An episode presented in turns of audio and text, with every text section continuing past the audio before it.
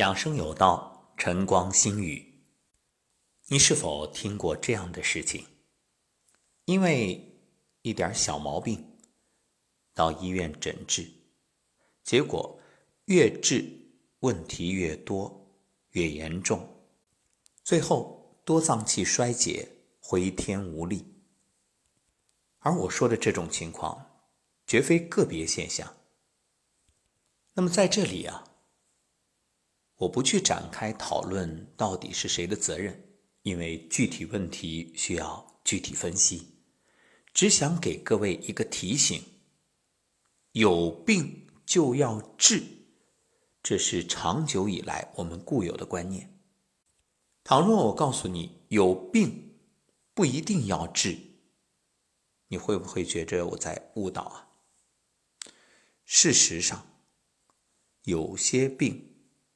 或者说，很多所谓的病，其实不是病，是什么？是你老了。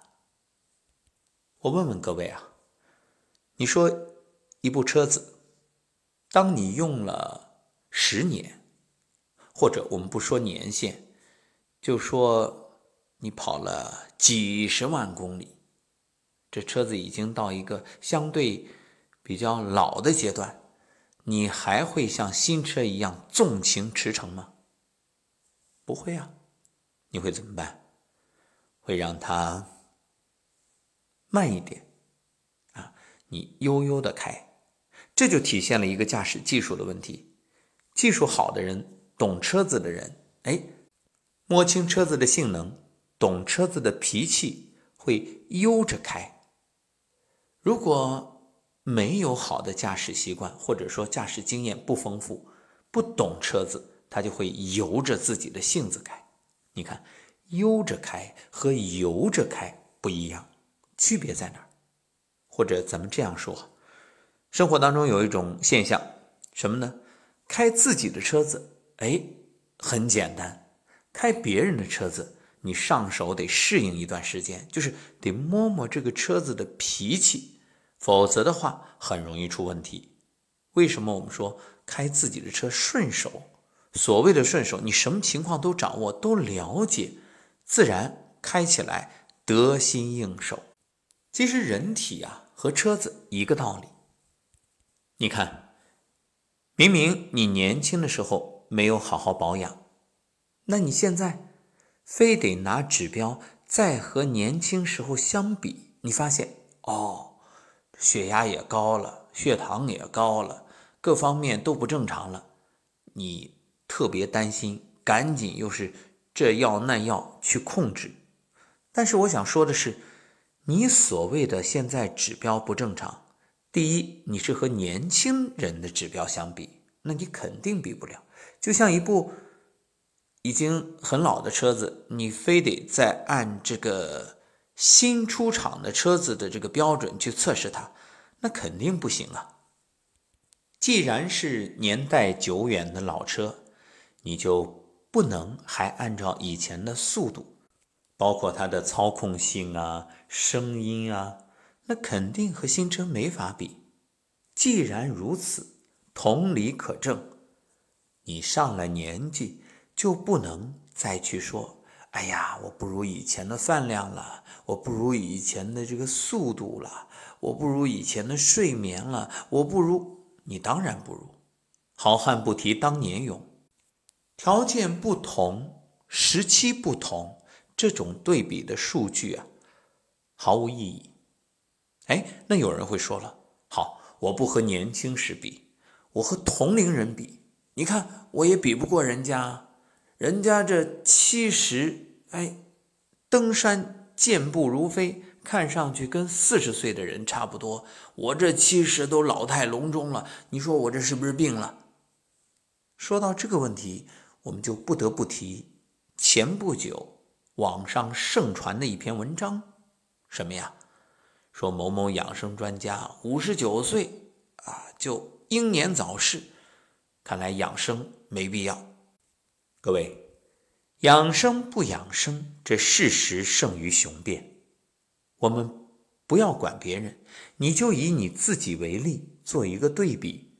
想想看，当你六十岁觉得自己已经老态龙钟的时候，当你羡慕同龄人还能身姿挺拔的时候，假设如果当初二三十岁你就能够去养生，就能注意早睡早起、食饮有节，不那么操劳奔波，那你现在的身体是比当前的状态更好还是更差？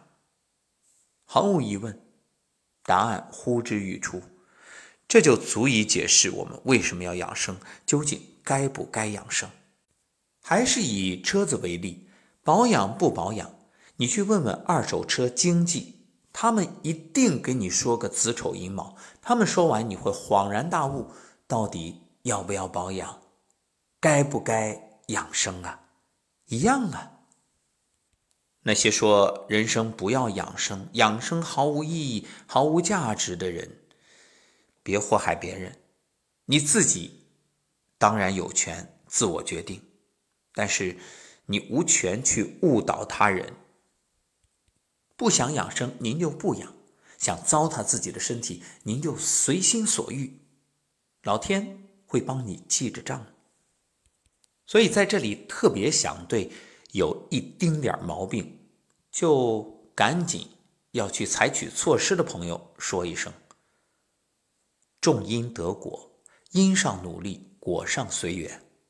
那对于健康来说，什么是因，什么是果？好的生活观念和习惯是因，那身体的各种指标状态是果。你与其天天盯着指标，有点波动就紧张焦虑，不如好好的关注自己的生活习惯。调整自己的生活观念，把坏习惯慢慢、慢慢、慢慢的改过来。那说到这儿呢，也特别提醒，这习惯不要突然就改，千万别听完节目哦，这是好习惯，这是坏习惯，我马上改。所谓习惯，它不是一天形成的，冰冻三尺非一日之寒。你如果年龄已经大了，你已经习惯了这几十年的。一种生活作息，你立刻就改，那就像这个车子急转弯，那是要翻车的。因此，一定是循序渐进，有个软着陆的过程，要适应。千万别今天听完课，明天马上我立刻觉醒。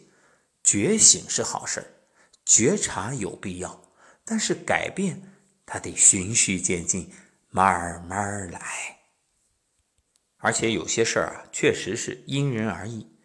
你身体已经适应了，你立马说：“哦，我觉今是而昨非啊，以前都是错的，别人这说的是对的，我立马改过来，改过自新。”你的想法我很赞成，但是这个做法得慢慢适应。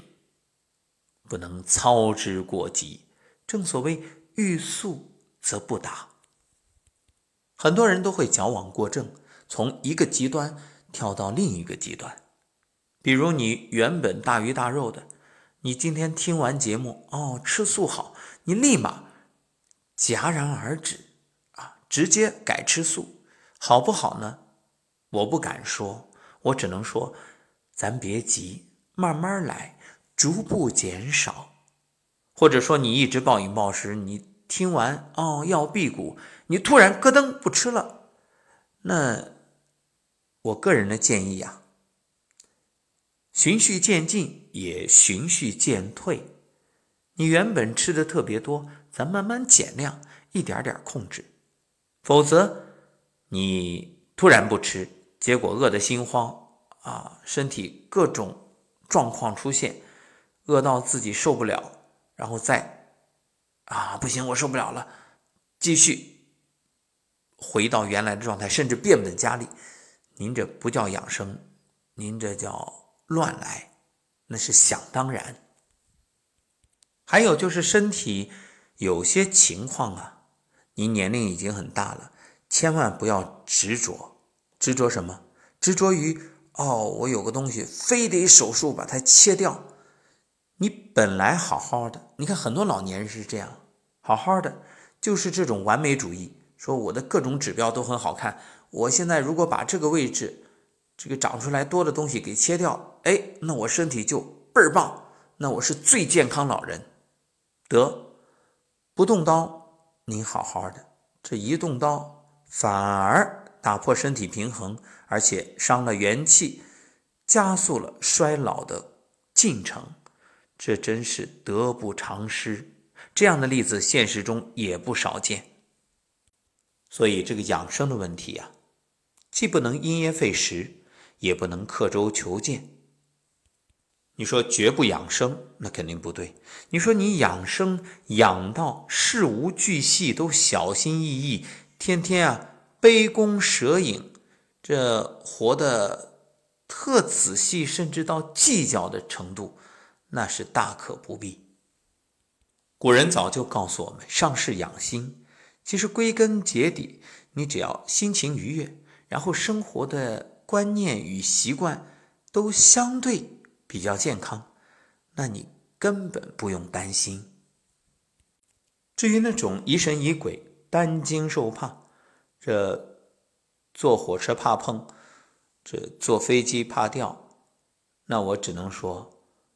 您千万别睡觉，因为据统计啊，全世界的死亡人数当中，最高比例的是在床上。是人都会老，养生可以延缓衰老，但绝不能永生不死。因此，当到了一定的年龄，随顺心态。让自己乐观开朗，乐于助人，心存善念，口吐莲花，这样自然活得很自在。倘若天天怕这怕那，活得谨小慎微，那您这生活啊也没质量。有人说啊，该吃吃，该喝喝，想那么多干嘛？从某种角度来说，我赞成这种说法。当然，这不是说你可以胡吃海喝啊，什么的顾忌都不讲，而是说我们心里要坦然，要自在。在制定了一个相对健康的食谱之后，就别再挑三拣四、小心翼翼，那根本没必要。你要是把自己活得像机器人一样，这每一顿。说多一点不行，少一点不行，那累不累啊？那反而是一种纠结。其实人体自己会调节，真正多了一点，少了一点，没事儿，别紧张，放下，过去就放下。这放下是养生最重要的一点。所以归根结底一句话，对于有些朋友来说，您不是病了，而是老了。当然，时光无法倒流，所以你后悔，那年轻已经过去，不能重来，只能关注当下，好好的从现在开始养护自己的身体。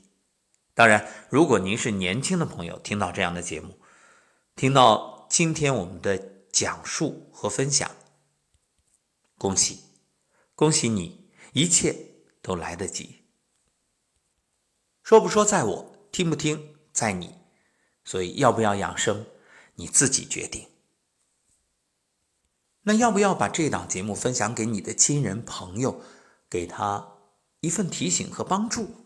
这个同样由您决定。